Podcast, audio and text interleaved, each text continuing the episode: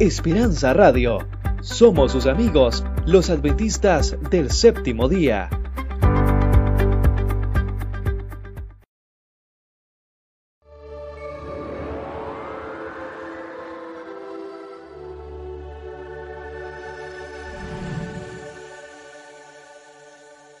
La Universidad de Montemorelos presenta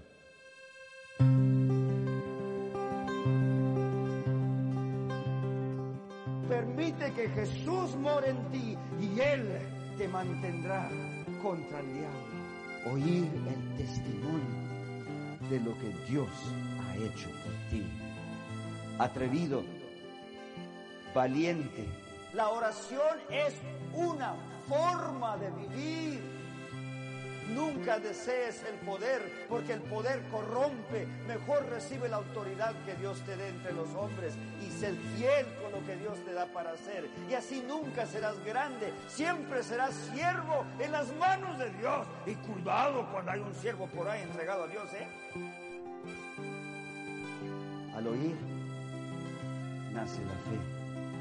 Esta semana hemos hablado de probar que Dios es bueno.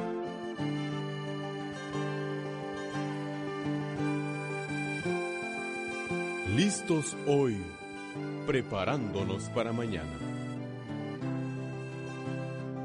Semana de oración con el pastor José Rojas.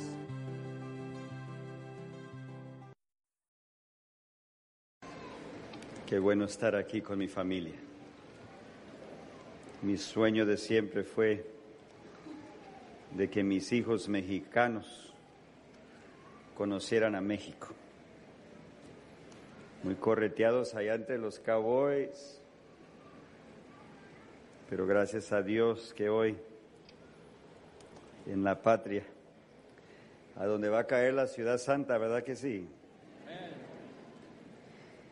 mis hijos pueden venir a probar sus raíces.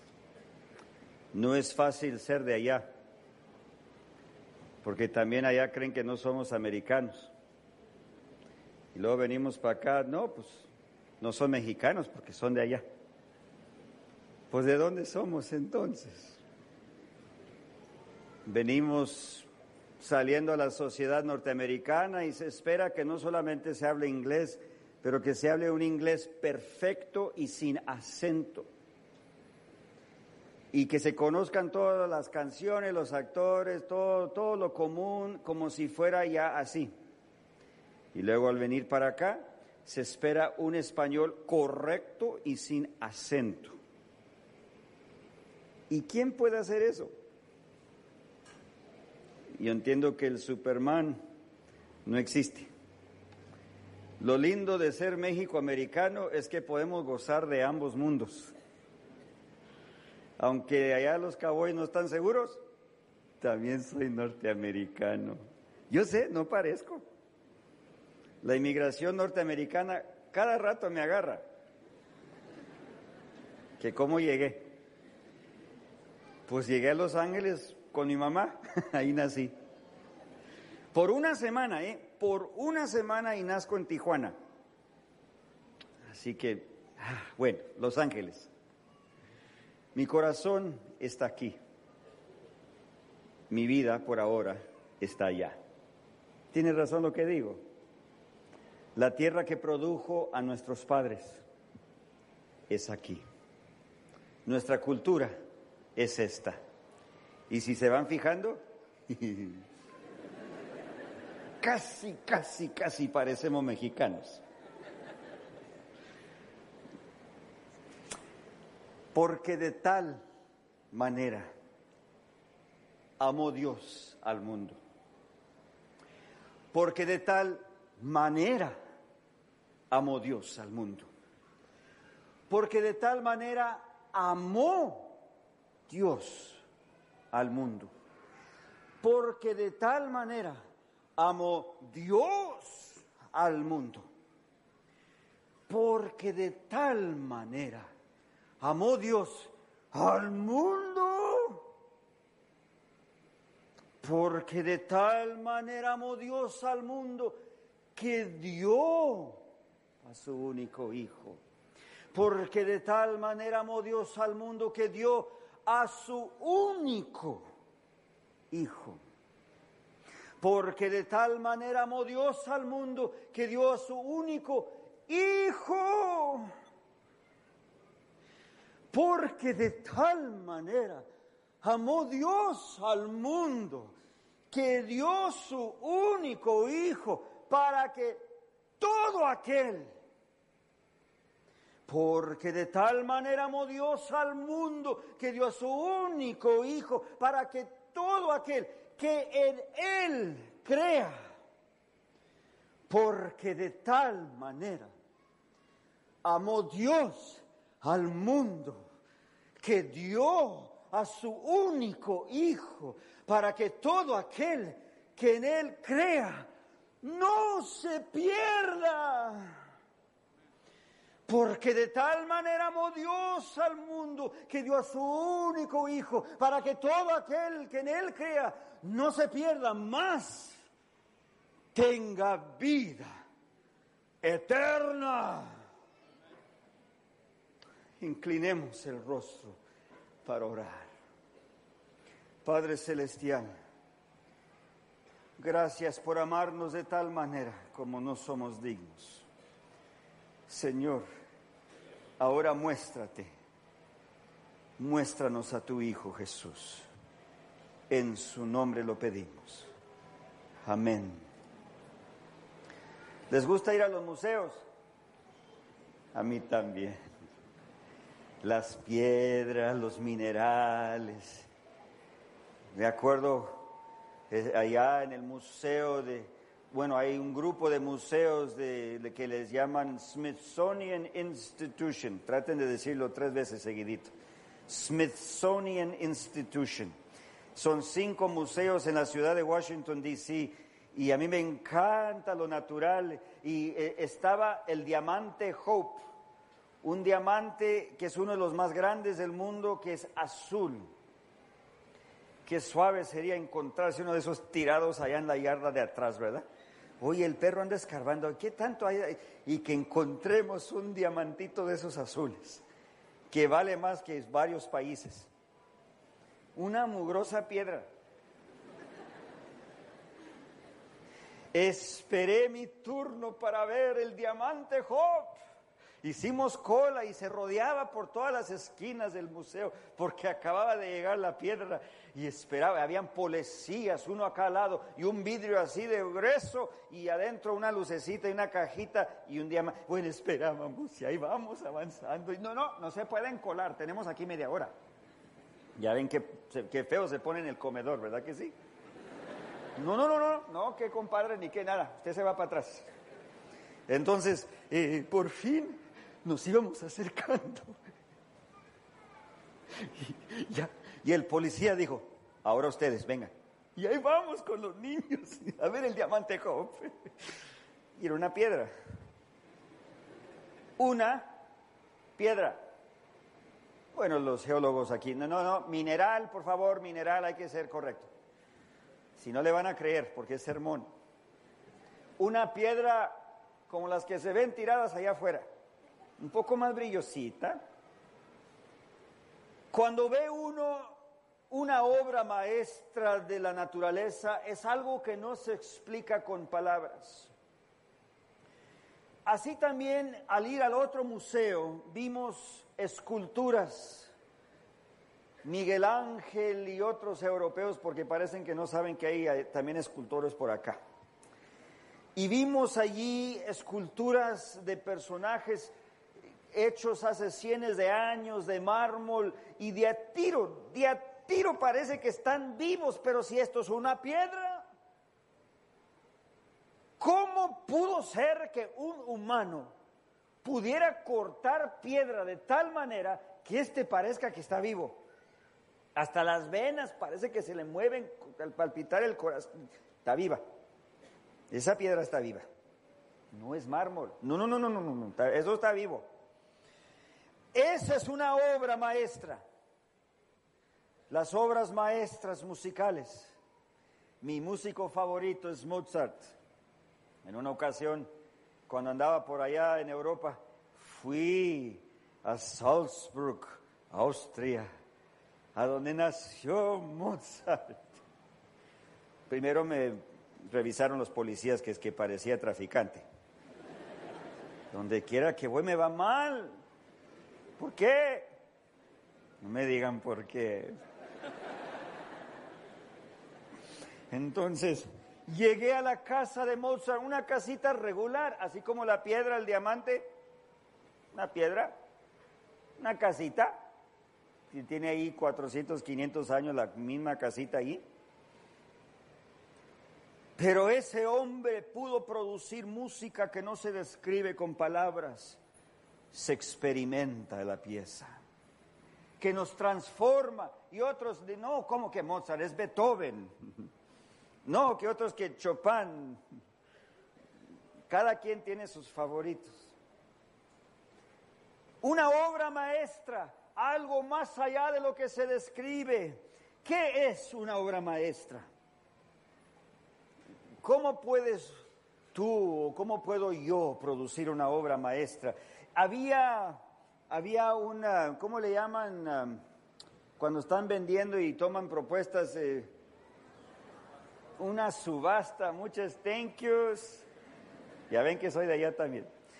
Había subasta y esto, sacaron un violín polvoroso. Cuidado porque colecciono violines. Si está viejo me lo dan, ¿eh? Especialmente porque hay, hay gente que vende violines así pensando, no, que fue de mi bisabuelo. Si quieres llévatelo. Thank you. Muy contentos me los No, les digo primero, hay que revisar porque mm, hay muchos violines de gran valor que no nos damos cuenta porque ya no brillan. No, no, no, no, no, no es por eso, es por la madera, es por quién lo hizo y cuándo y dónde y en qué clima ha estado ese violín y qué tono va a producir, qué poste, qué clase de madera tiene en el postecito por dentro, en fin. Sacó un violín polvoroso, dijo, a ver, alguien propóngame, por favor, alguien, un dólar, gracias, ya, un dólar. A ver, alguien, dos, dos dólares, dos, a ver, dos dólares, gracias. A ver, ¿a quién me da tres? Entonces un ancianito por allá atrás dijo, eh, no, no, no, no cuatro, ¿me permite tocarlo? Y el, el, que dirigía la subasta siendo listo dijo, no, pues si lo toca aquí se va a entusiasmar la gente, eh, véngase, por favor, véngase. Y, pata, ping, ping, ping, afinando, y ping, ping, ping, y truene, y truene, y truene hasta que le encontró a las cuatro, eh, y, y así afinándole así nomás, ¿verdad que los maestros como que automáticamente hacen las cosas. Sacó el arco y, lo apretó, no sé qué tanto le hacía para prepararlo, colocó el violín y ese hombre comenzó a tocar ese violín, como algunos aquí lo hacen. Terminando la pieza, el ancianito le dijo, está bueno este instrumento, Ahora triunfante el que dirigía la subasta. A ver, alguien, mil dólares, gracias. ¿Qué me da dos mil? Dos mil dólares. A ver, tres mil. Alguien, por favor, tres mil dólares. Tres mil. ¿Cuál fue la diferencia? Fue el toque del maestro. Si no era solamente un violín, pero pon el violín en manos de un maestro y vas a ver lo que es música, vas a experimentar, vas a pasar por un viaje personal para comprender lo que es no solamente escuchar música. La diferencia fue el toque del maestro. Una obra maestra es algo que el maestro mismo ha hecho. Cuando Dios creó al mundo, lo creó pronunciándolo. A ver, que haya luz. Si hubo luz, nomás lo dijo. Y que a ver, que se separen las aguas de la tierra. Y de repente ya hubo costa, Golfo, ya México, ya todo ahí con nomás decir. Pronunció y se hizo. Pronunció y se animales, aves, de repente hubo. Pero el sexto día, váyanse fijando, que no se conformó Dios con solamente pronunciar, dijo, ahora hagamos al hombre a nuestra imagen, ya está pronunciado. Él mismo se inclinó, agarró, ¿te acuerdas cuando te iba mal por andar jugando en la tierra? Nuestro gran ejemplo. nos creó en la tierra. De la tierra fue formando un hombre, pero, hermanas, seguramente tenía bigote. ¿eh? No me aguanté. Alto tote, así que ya, ya, ya me descalifiqué para que vean que.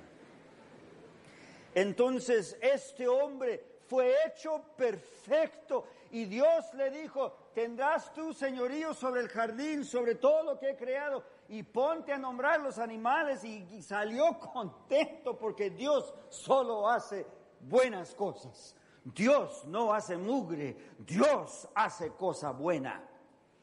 Entonces salió y solito se le venían los, los términos, elefante, no sé por qué, elefante, una pared movible, y jirafa, y, ratón. Vea que muy lógico cada nombre que les puso. Entonces, perro, perro, perro, ¿verdad que sí? Ya van mirando que this guy was smart. Entonces, entonces, pero se fue fijando. Ah, ah, ah, ah, esperen. Veo dos elefantes. Bueno, un elefante y la elefanta se ve muy feliz. Veo a los caballos en pares. Hasta los pescados andan contentos. Y yo, ya se vino el banquete y ando solo. Fue la primera vez que se oyó y yo que... no te preocupes, si te vas a casar, no te desesperes. Sí se viene el momento de oro, sí se viene. No creas que es el final, es apenas el comienzo de la bendición de tu vida. Pues nos dice que le dio un sueño a Adán. ¿Se han fijado que cuando hace mucho calor da sueño? ¿Verdad que da un sueño tremendo en el calor? ¿Se han fijado cuando hace mucho frío también da sueño? ¿Se han fijado que ni, ni frío ni calor da sueño? Es que te andas desvelando, hay que dormir bien. ¿Quién hay a las 3 de la mañana todavía estudiando qué, qué examen ni qué nada? A dormir, descansar para que el cerebro funcione al siguiente día después de un buen desayuno antes del examen. Este hombre se quedó dormido y antes que se pudiera inventar el procedimiento de cirugía aquí en Montemorelos, Dios hizo la primera cirugía. Le abrió el lado al hombre y le sacó la costilla. Nosotros nos fijamos que era una costilla, ¿eh? Y algunos dicen, bueno, ¿y qué tanto es eso si cada rato se comen las costillas? No, no, no, no, nada de esa clase. Dios tomó una costilla, lo que para ti y para mí es sencillamente una costilla. ¿Y, qué andará haciendo Dios con una costilla? Y, qué, qué, extraño que el creador del universo ande con una costilla. Es que para ti y para mí es una costilla solamente, pero esta era una costilla en las manos del maestro. Porque de esa costilla hizo una mujer. Y los hermanos dijeron, amén. Y aquí, bella la mujer, bella. No voy a decir ni norteña ni sureña, ¿eh? pero bella la mujer. Y váyanse fijando que todo lo que Dios hizo fue perfecto. Y ahí Dios los casó. La obra maestra de Dios había sido hecha, hecha no por pronunciar solamente, con sus mismas manos el maestro nos hizo a su imagen. La próxima vez que te deprimas y seas tentado a pensar que tú no vales para nada, piénsalo otra vez, porque tú fuiste hecho por Dios a su imagen. Todo lo demás estuvo bonito hasta que Dios hizo la humanidad. A hombre, a mujer los hizo y he aquí, eran perfectos. Pero ya ven cómo es en los museos. Siempre hay rateros que quieren llevarse lo que hay allí. ¿Se acuerdan cuando hubo un robo de, pinturas allá en Europa? Que, creo que, que, 38 millones de dólares de, cuadros, creo que eran tres cuadros. Tanto así. Dicen, no, es que no tienen valor, pero alguien es lo que pagaron por ellos y por eso es que valen eso, pero son más allá de... eh, obras maestras que se robaron y las venden por allá por detrás para que gente que, que, que quiere esos cuadros en sus casas los puedan tener. Parece que tienen centavos también. Entonces, váyanse fijando que el diablo vio lo que Jesús había hecho, vio ahí la perfección de la obra maestra de Dios y un día se metió, como dice en Génesis, y se robó las obras maestras, engañó a la mujer, le hizo creer que no habría nada de mal en desobedecer a Dios y todavía engaña a mucha gente, nos dice que no hay nada de malo en desobedecer a Dios. Puedes hablar en contra del prójimo, al cabo no importa porque ese pecado no es tan malo como es matar. Hablar contra el prójimo y ser chismoso es igual de pecado ante Dios que el asesinato. No hay pecado blanco y pecado negro ante Dios. Pecado es pecado. ¿Estamos de acuerdo? Vamos juntos. El diablo se metió y se robó las obras maestras. Y dice la hermana Juay que hubo silencio en el cielo, el coro celestial dejó de cantar y de repente Dios manda un mensajero para ver qué es lo que ha pasado con la gloria que había creado. Cuando Jesús vino a visitarlos esa tarde, andaban escondidos. Por primera vez en la historia, la humanidad sintió vergüenza, sintió pena, porque nunca había pecado antes. Era perfecta, era honesta, era sincera, era inocente. Y ahora se escondían en su maldad, en la vergüenza de su desnudez. Y Jesús les dijo, ¿quién les dijo que andan desnudos? Y es que ya conocieron la diferencia entre el bien y el mal. Y ustedes saben que el árbol de la ciencia del bien y del mal moderno ahora es el Internet, ¿verdad que sí? Ustedes saben eso.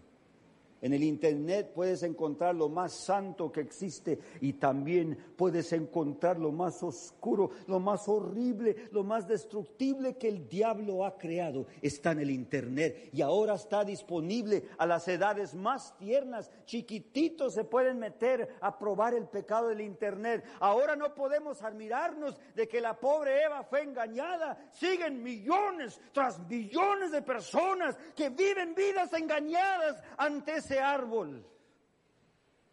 Si vamos a vivir en esto, hay que saber usar el Internet también. Necesitamos el poder del Espíritu Santo que nos proteja cuando andemos allí, sí o sí. Bien escoge. Nunca, nunca confiar en tu fuerza de voluntad, solo con el poder de Dios en tu vida para hacer las investigaciones para tus tareas, para lo que hay que hacer, para eh, revisar para tu sermón, para lo que vaya a hacer eh, el email, la, la, la correspondencia electrónica, asegúrate de que el Espíritu Santo te acompaña, porque es un lugar muy peligroso, no prohibido, sino peligroso. Entonces el diablo se robó las obras maestras, pero jamás se imaginaba el universo que Dios tenía un plan. Un plan para rescatar, un plan para comprar de nuevo sus obras maestras que habían sido robadas. El diablo triunfó, son míos, son míos, me los robé, ya son míos. Se jactaba el diablo, iba hasta el cielo y le decía a Dios, son míos. Imagínense en el cielo las lágrimas que hubieron cuando nosotros, la obra maestra de Dios, caímos al pecado. Ahora nos trasladamos a través de los siglos al tiempo de Jesús. Había un español de Castilla, de España, un latino, que había tenido grandes victorias contra los alemanes hacia el norte y había sido decorado como general, que se casó con Claudia, la hijastra del César, y como regalo le regaló ser gobernador de Judea. ¿De quién hablo? De Pilato. ¿Sabían que Pilato era de España? Es messed huh? Hispano, no lo anuncien por allá, pero fue hispano ese hombre. Y le importaba mucho su carrera política y su futuro. Y cuando llegó, había un tal Barrabás. que andaba por allá eh, fomentando revolución allá en el norte y, y en Galilea. Y se nos dice que este Pilato, como era un general, él sabía cómo matar, él, él- se- fue decorado por la capacidad de mandar matar y de matar personalmente. Fueron a buscar a Barrabás a todo costo, aún entraron en sábado a la sinagoga y mataron a, campesinos, a, a viejos, a medianos, a jóvenes, a niños, a todo. Hay una matanza, por eso dice en la Biblia que mezcló sangre con sacrificio en Galilea. Por fin logró arrestar a Barrabás para tumbar el movimiento militar, porque Barrabás decía, yo soy el Mesías, yo voy a librarlos de Roma, y mucha gente comenzaban a seguirlo, pero este fue y tumbó y mató y, y llegó la noticia hasta Roma. El César le mandó una carta y le dijo, ya no me andes haciendo enojar a esa gente. Son muy extraños los judíos. No me, yo me conformo con que paguen los impuestos, pero no andes insultándolos. Después de eso, siendo buen español, ¿qué creen que puso ahí sobre su, su trono en Jerusalén? Puso el escudo de la familia y dos águilas de plata. Y se levantó el escándalo entre los fariseos. Trajo aquí imágenes a la mera santa ciudad. Ídolos. Llegó la queja otra vez hasta Roma. ¿Y qué creen que dijo el suegro? Una vez más, ¿eh? No más, una vez más que me hagas enojar a esta gente y te sacamos del puesto. Así que ahora Pilato andaba enderezado, ya ahora sí convencido, porque él quería llegar a ser senador.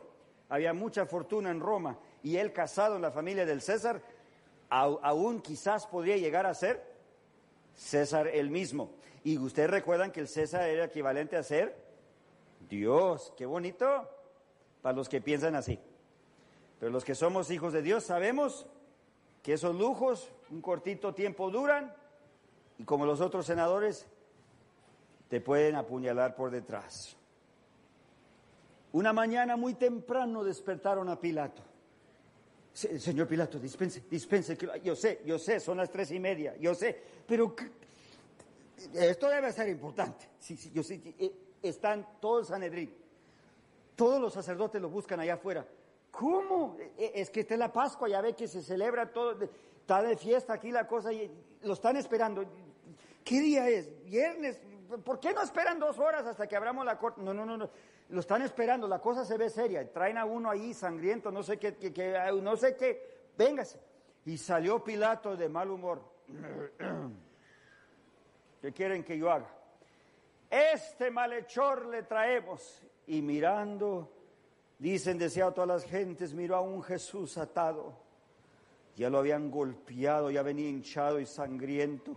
Si comparamos con las profecías mesiánicas de Isaías, vamos mirando que también ya hasta le habían arrancado barba con la mano. Ya venía Jesús totalmente golpeado y ahí sencillito, humilde, sin abrir la boca estaba ante Pilato. Y los sacerdotes dijeron, este hombre, ya tomamos voto que él muera, pero bajo nuestra ley no lo podemos matar porque es Pascua y al cabo usted tiene la autoridad de mandar matar gente y no. Así que venimos a decirle, por favor, denos la orden para ya, ir a, que le toque a este hombre lo que le va a tocar. Y Pilato dijo, a ver, ¿qué hizo? No, no, no, eso no es importante. Es que este hombre anda por todos lados alborotando y no... Sí, sí, sí, pero ¿qué ha hecho? Esto es una corte civil. ¿Qué ha hecho este hombre? No, es que... eh, eh, ya ni hacían caso. Ya, ya qué, ya qué tanto le explicaban porque no tenía razón lo que decían. Por fin Pilato lo examinó. Y él podía ver, dice la hermana Juárez, que este hombre no era un criminal, este era un asunto religioso. Ya su suegro lo traía que con una más. Esta podría ser la una, porque son el Sanedrín, podrían ir a quejarse a Roma otra vez. ¿Qué voy a hacer? Es mi situación política, sentía él.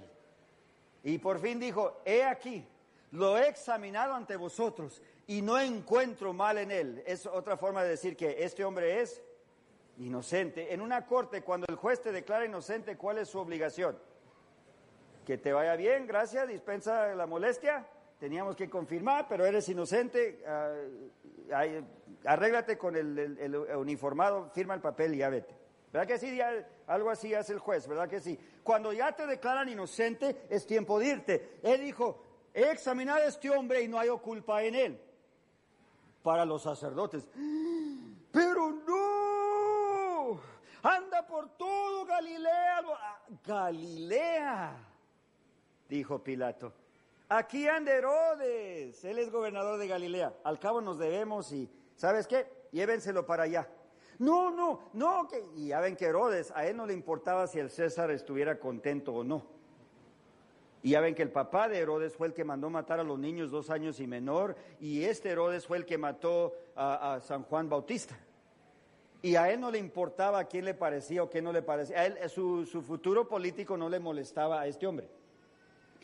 Y así Pilato le envió Jesús a Herodes. Y los sacerdotes desesperados, tan fácil hubiera dado la orden, ahora andamos por este lado, por algo técnico. Pues se pudo ver que Pilato no tenía espina dorsal. Pilato se preocupaba más por sí mismo que por la justicia en este caso. Entonces Herodes, cuando oyó que Jesús venía, ya sabía mucho de él, aunque había pasado el susto de que quizás era Juan Bautista resucitado. Ya ven que el primo era Juan Bautista con Jesús, ¿verdad? Eran primos. Entonces cuando por fin lo vio, ah, echó el respiro. No, se miran similares, pero no son el mismo. Yo sé porque yo mandé matar al otro. Entonces ya se entusiasmó. Siéntense en todos, va a haber un show de magia.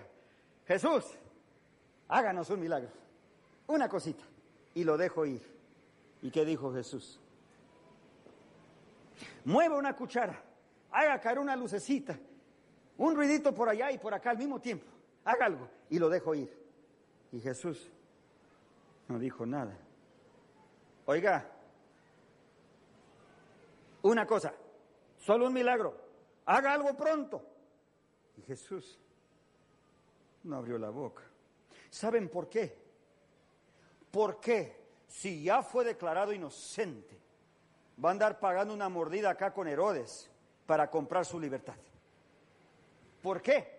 Si Él es un Dios de justicia, ¿para qué va a andar haciendo algo para librarse si ya fue declarado inocente en la corte? Él ya es justo. ¿Me explico? Jesús no dijo nada y Herodes por fin se desesperó. Haz algo, mira, no me está haciendo caso. Pero teniendo el miedo de lo que hizo con Juan Bautista, mejor dijo, ¿saben qué? Llévenselo. Yo, no, yo, eh, con esta familia yo ya no trato. Llévenselo. Ya se llevaron a Jesús y el pobre Pilato, que ahora que, que vienen otra vez. ¿Cómo? Hombre, ay, yo qué quería, ¿por qué no me montaste el caballo ya para irnos? Ay. Que pasen pues. Llegaron los sacerdotes. Lo examinó Herodes y no quiso hacer nada. Usted tiene que hacer algo con este hombre, porque este hombre es un malhechor y él merece la muerte. Y nuestra corte de, de- de Israel ya lo juzgó y lo encontramos culpable con testigos y todo. Aquí están los testigos si usted quiere aclaraciones. Necesitamos solamente el permiso para que usted lo, lo pueda ejecutar este día. Y luego dijo Pilato, he aquí, lo examiné ante vosotros y lo examiné otra vez, no hay culpa en él. Y ni Herodes pudo encontrar porque me lo envió. Así que primero uno fue, ahora Herodes y ahora la tercera vez. No hay culpa en él. Y se alborotaba la cosa y ahí va amaneciendo así. Ya ven cómo es la gente. Oye, ¿qué hay por allá en la presidencia? No sé, pero hay gente. Veo trajes. Algo importante está pasando. Hay prensa. Ahorita vengo. ¿Verdad que sí? Y se va uno a asomar ahí entre las cámaras. Han visto que están entrevistando al político y hay alguien por detrás. Se mete la gente, no sé por qué. Entonces, todo el mundo iba corriendo a ver cuál era el, el alboroto allá ante la corte de Pilato. Y se iba juntando el gentío. Y entre más gente, pues más se venían corriendo. Hay algo por. Vamos. Y ahí van. Ahí van, ahí van, ahí van. Hasta que se juntó ahí, quién sabe, quizás cuántos miles, no sabemos con certeza. Pero imagínense la escena. Y ahora Pilato dice, ni Herodes, ni yo, no hallamos culpa en este hombre. Y ahora no solamente los sacerdotes, la gente comenzó a decir, pero anda por todos lados. Recuerden, este mismo gentío que se juntaba ahí ante Pilato ese día, era la misma gente que el domingo pasado le dieron la bienvenida a Jesús en un burrito, que hasta su propio saco ponían por el camino y palmeras. Esa misma gente ahora estaban diciendo, este es un malhechor, dice deseado todas las gentes, es que el demonio iba poseyendo cada uno allí, iban rechazando el Espíritu Santo y ahora el maligno dominaba la voluntad de esas personas. Así que ahora Pilato quedó solo. El Espíritu Santo quería llegarle a Pilato, pero la gente ya no miraba lo que el Espíritu Santo podía mostrar. Ya solo le escuchaban al diablo y solo miraban a Jesús con odio. Entonces Pilato, mirando que se alborotaba más la gente, se asustó y dijo, ok, voy a hacer una decisión. Lo voy a mandar golpear y luego lo voy a soltar.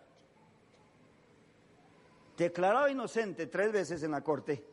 Imagínate que te toque a ti tres veces. Oye, antes de soltarte, vete con esos dos policías, te van a torturar un ratito y luego te van a dejar ir. ¿Qué razón tiene golpear al hombre cuando ya es que inocente? Ya vieron este hombre, de a tiro, este hombre y la gente agarró confianza. Y mientras Pilato dijo, llévenselo, golpeenlo y ahorita me lo traen. ¿A quién tenemos encerrado en la cárcel? Porque quiero hacer una prueba aquí. Barrabás, no lo, no lo peinen, tráiganlo así feo, péguenle un poco, háganlo enojar antes de sacarlo. Y entonces tráiganlo en cadenas y así con las garras que tráiganlo así para afuera. Entonces llevaron a Jesús para afuera. Se nos dice que lo amarraron contra un poste y le quitaron su ropa al Hijo de Dios. Le sacaron un chicote con varios cordones de, cuero, con pedacitos de vidrio y de fierro. Entonces comenzaron a azotarle.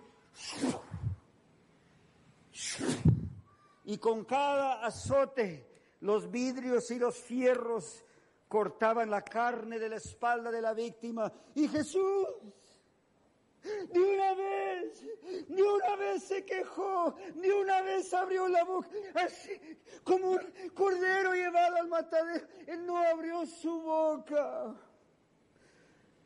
La costumbre era 40 menos 1. ¿Por qué no sencillamente decir 39? ¿Qué tanto con matemáticas que 40 menos 1? El significado es eran 40 azotes para matar al hombre.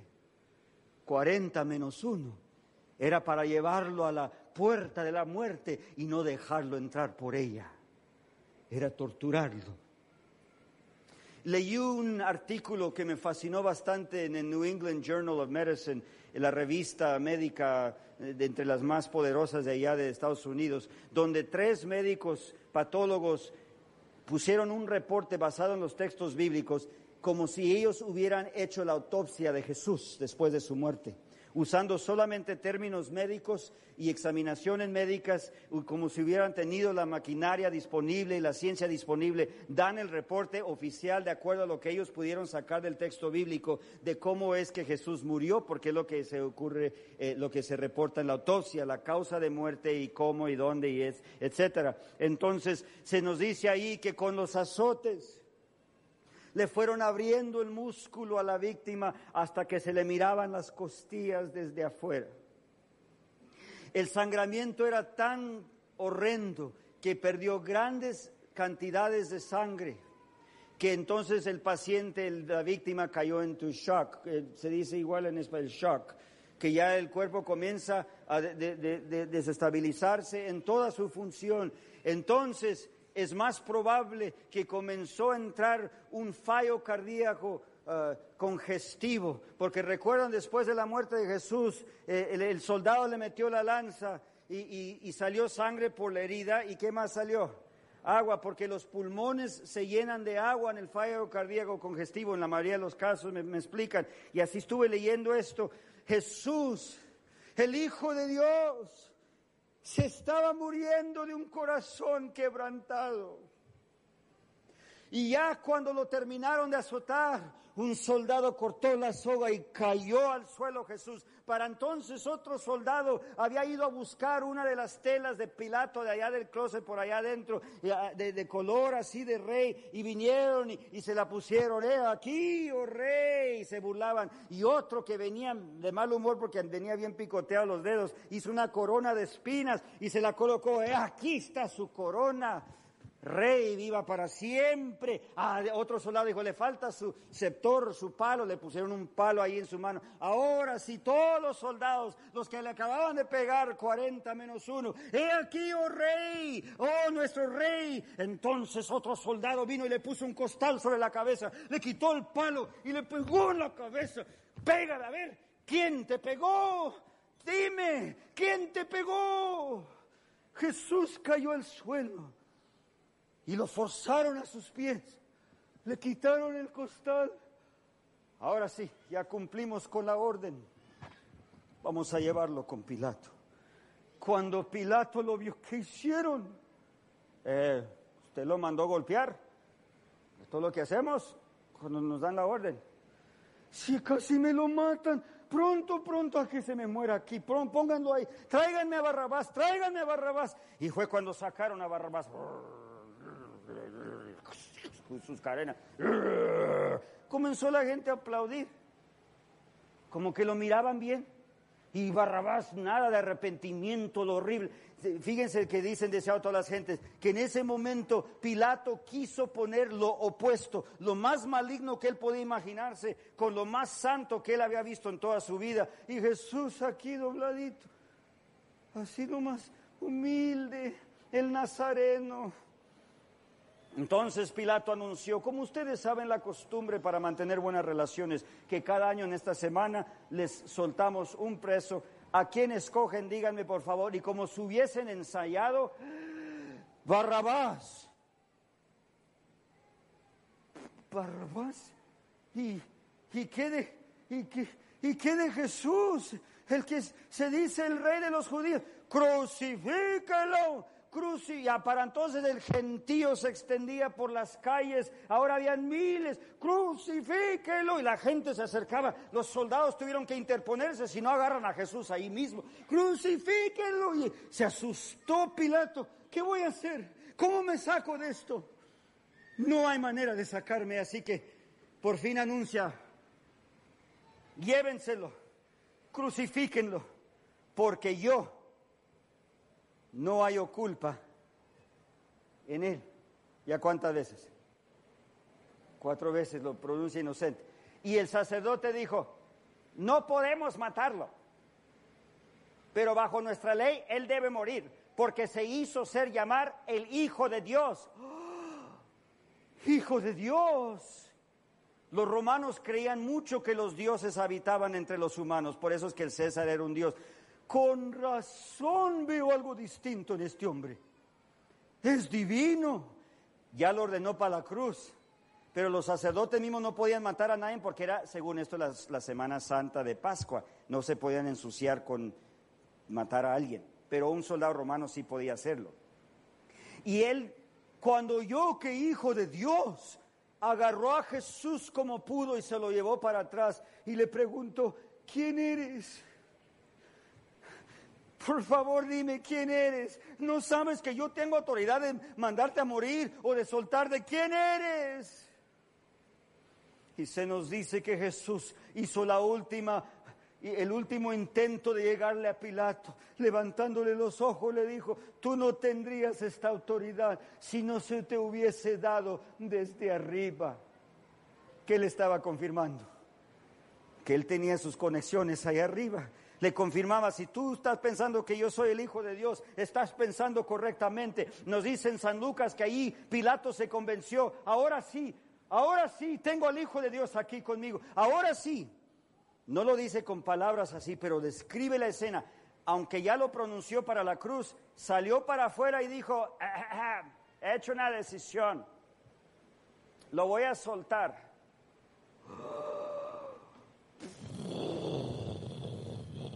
La primera explosión atómica fue grabada ese día en el centro de Jerusalén. La gente explotó de tal manera que si los soldados no estuviesen allí, hubieran matado a Pilato. El maligno se había posesionado de toda la gente ahí presente. Ya no había Espíritu Santo para rogar con nadie. Ya habían rechazado a Dios y habían escogido al maligno, el que se robó las obras maestras. Posesionó a los que venían a juzgar al maestro. Y Pilato se asustó, pero ¿por qué? ¿Por qué? ¿Qué mal ha hecho? Lo he examinado, no hay culpa en él. ¿Cuántas veces ya? Cinco. Y fue cuando un sacerdote muy astuto en la política, siempre hay gente que le conoce bien a las movidas, que la junta y que el comité y que el grupito ese y que arréglate con este. Y hay gente que tiene esa capacidad y lo usan para el bien y hay otros que por otro lado. Entonces un sacerdote dijo, si usted suelta a este hombre, usted no es amigo del César. Ser enemigo del César era pena de muerte. Así que ahora ya no se trata de salvar mi trabajo. Ahora se trata de salvar mi vida. Declarado enemigo de César, aunque sea su suegro, le iría mal. Fue cuando por fin ya no aguantó y mandó traer agua y de ahí sale el dicho que se lavó las manos, que hasta este día lo usamos más elocuentemente los latinos. No, este fue y se lavó las manos. ¿Verdad que sabemos cuándo usarlo? Pilato mandó traer agua y pueden verlo allí, queriéndose tallar, a ver, sentirse un poco más limpio. Soy inocente, soy inocente de la sangre de este justo. Y ahora volteando a los soldados le dijo, llévenselo, crucifíquenlo. Y ahora mirando a la gente, porque no hay culpa en él. ¿Cuántas veces ya agarraron a Jesús? Pronto lo, bajaron y Jesús cayó al suelo y levántate. Y ahí a fuerza lo levantaron a Jesús y le colocaron una cruz tomó los pasos que pudo y pronto cayó otra vez. Y ahí a golpes, a maltrato, levante, a fuerza le, pusieron la cruz otra vez. Jesús ya, y ahí cuando llegaron a donde iba subiendo el cerrito, cayó Jesús y ya ningún golpe, ningún insulto iba a lograr levantarlo. Allí quedó tirado el Hijo de Dios. Había uno que se vino a asomar. Tú, tú tienes hombro. Yo vengo, estoy viajando, vengo de pasada, no vi que hay gente. Carga la cruz. ok. Imagínate el privilegio de este hombre, cargar la cruz de Jesús. Jesús te dice a ti hoy, el que quiere venir en pos de mí, toma tu cruz y sígueme. Y ahí va Jesús. Ahora le están ayudando para subir a la cumbre de ese cerro y habían dos asesinos que de una vez para acabar con lo que hay ahí amontonado en la cárcel, pusieron a dos y los clavaron también en las cruces. En aquel tiempo era la costumbre clavarte los dos pies. A veces el madero era recto, a veces era en forma de X. Las cruces no están tan bonitas como los artistas las pintan, si no habían tablas así de chulas. Esas eran para construir las pocas casas que habían.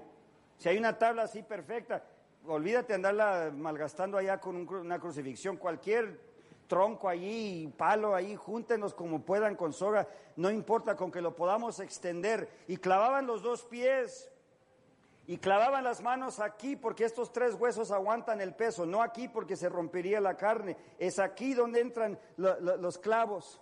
Entonces clavaban a la víctima y quedaba así. Ahora, con tanto golpe que le habían hecho, con los pulmones llenándose de líquido, entonces la persona no alcanzaba el resuello y tenía que empujar con sus piernas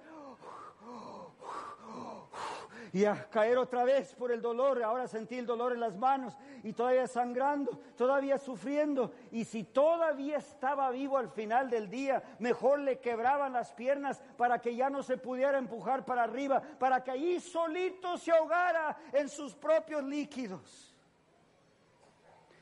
Jesús fue clavado, levantaron el madero y se vino la subasta del universo. Y Jesús no alcanza el resuello y el precio iba aumentando, aumentando, aumentando. Y ya ven cómo es que cuando llega al precio más alto, el que se encarga de la subasta va diciendo a la una, a las dos y a las tres se vendió, ¿verdad que así algo similar lo hacen en la subasta? Y Jesús ahí clavado sobre el madero, clamando a su Padre, Padre, ¿por qué, por qué me has desamparado? A la una, consumado es. A las dos, en tus manos, entrego.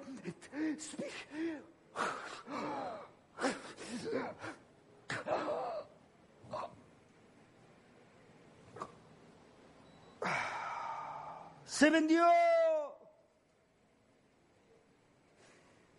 Se vendió por el precio más alto.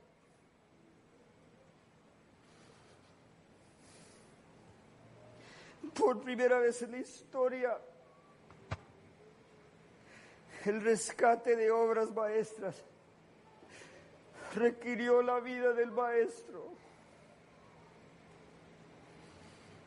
La próxima vez que tú te sientas tentado a pensar que no puedes tener fe, mira qué fe Él tuvo para ganarte a ti. Él pagó el precio. Por eso exclamó el apóstol en Corintios, somos comprados con sangre. Por eso glorifica a Dios en tu cuerpo. Nosotros somos una obra maestra. Y el maestro mismo vino a comprarnos otra vez. Es que no se conformó Dios que quede su cielo vacío sin sus hijos, que hizo a su misma imagen. No, Él vino a rescatarnos. Y por eso somos adventistas del séptimo día, porque Él vendrá, Él vendrá en las nubes y nos va a llegar, nos va a llevar al hogar celestial. Él viene a salvarte. ¿Qué tanto esperas? si tú y yo somos una obra maestra. Seguramente algunos aquí tienen el remordimiento de la conciencia porque algunos andan metidos en la droga, sexualidad, andan robando, andan haciendo cosas que si se supiera les daría grande vergüenza. Yo quiero que tú sepas que Dios sabe. Por eso Jesús murió por lo que tú haces. Pero así de la misma manera, en el mismo respiro te dice, yo te doy victoria sobre el pecado. Él te compró, el maestro mismo te compró. Nosotros somos una obra maestra, hechos a la imagen del mismo maestro. Te animo atrevido, valiente. Dios tiene planes para ti. No puedes quejarte de tus problemas, todos los tenemos. Algunos creen que porque uno es de allá, que hay mucho dinero. Si supieron las pobrezas en las cuales me crié yo, pasando hambres, pidiendo ahí de comer en la iglesia. No te quejes de tus problemas, porque todos los tenemos. Nosotros somos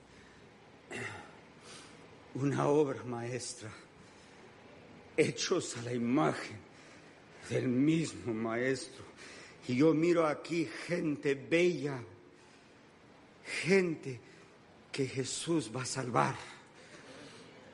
Lo único es que si no quieres ir, no te va a llevar a la fuerza. Pero si tú quieres ir, Él te lleva. Este himno lo compuse con este lema. Todavía no me lo he aprendido. Este fue el de Antier. Quisiera dedicarlo para la honra y la gloria del Maestro.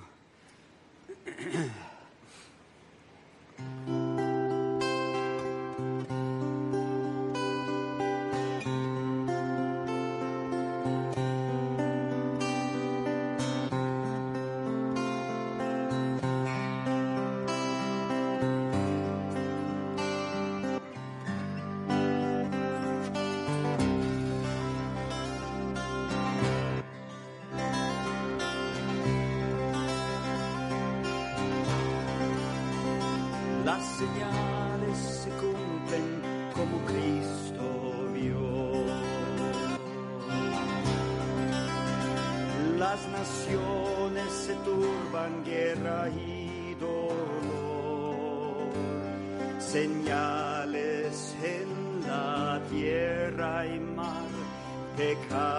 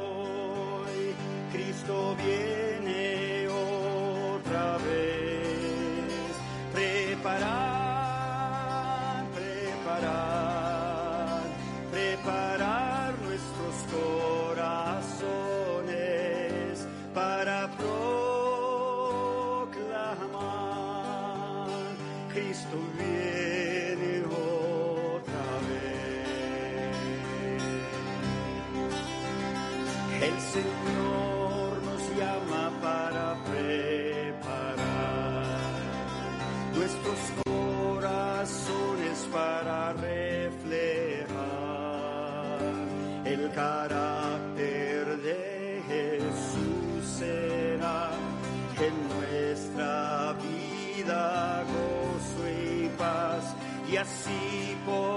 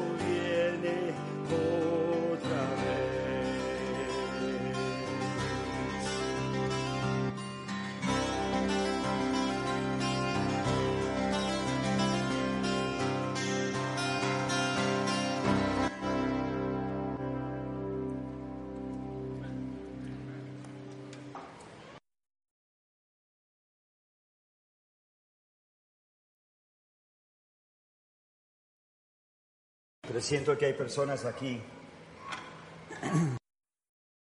que han sufrido porque están convencidos que no son nada. Tú tienes que saber con certeza en este día, tú eres alguien tan valuable que Jesús te compró con su propia sangre.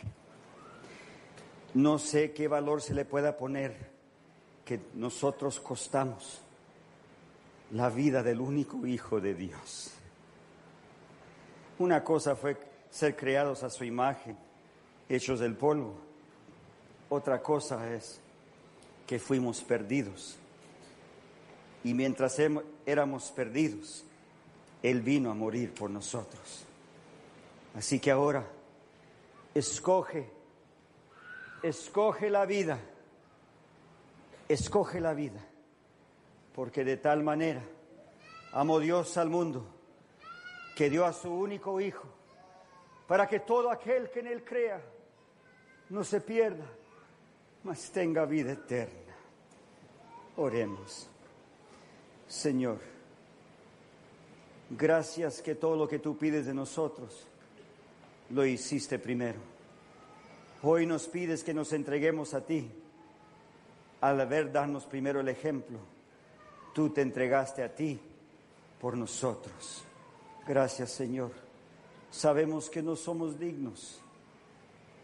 Qué, qué lindo saber dentro de nuestro ser que tan horrible que tenga uno su vida. En los brazos de Jesús hay perdón. Acércate a Dios.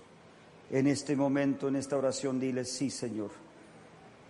Sí Señor, entra a mi corazón. Lávame de mi maldad. Dame victoria sobre mis horrendos pecados que no hay que hacer. Señor, oye cada una de estas oraciones y contéstala poderosamente más allá de lo que te piden, porque rogamos en el dulce nombre de Jesús. Amén.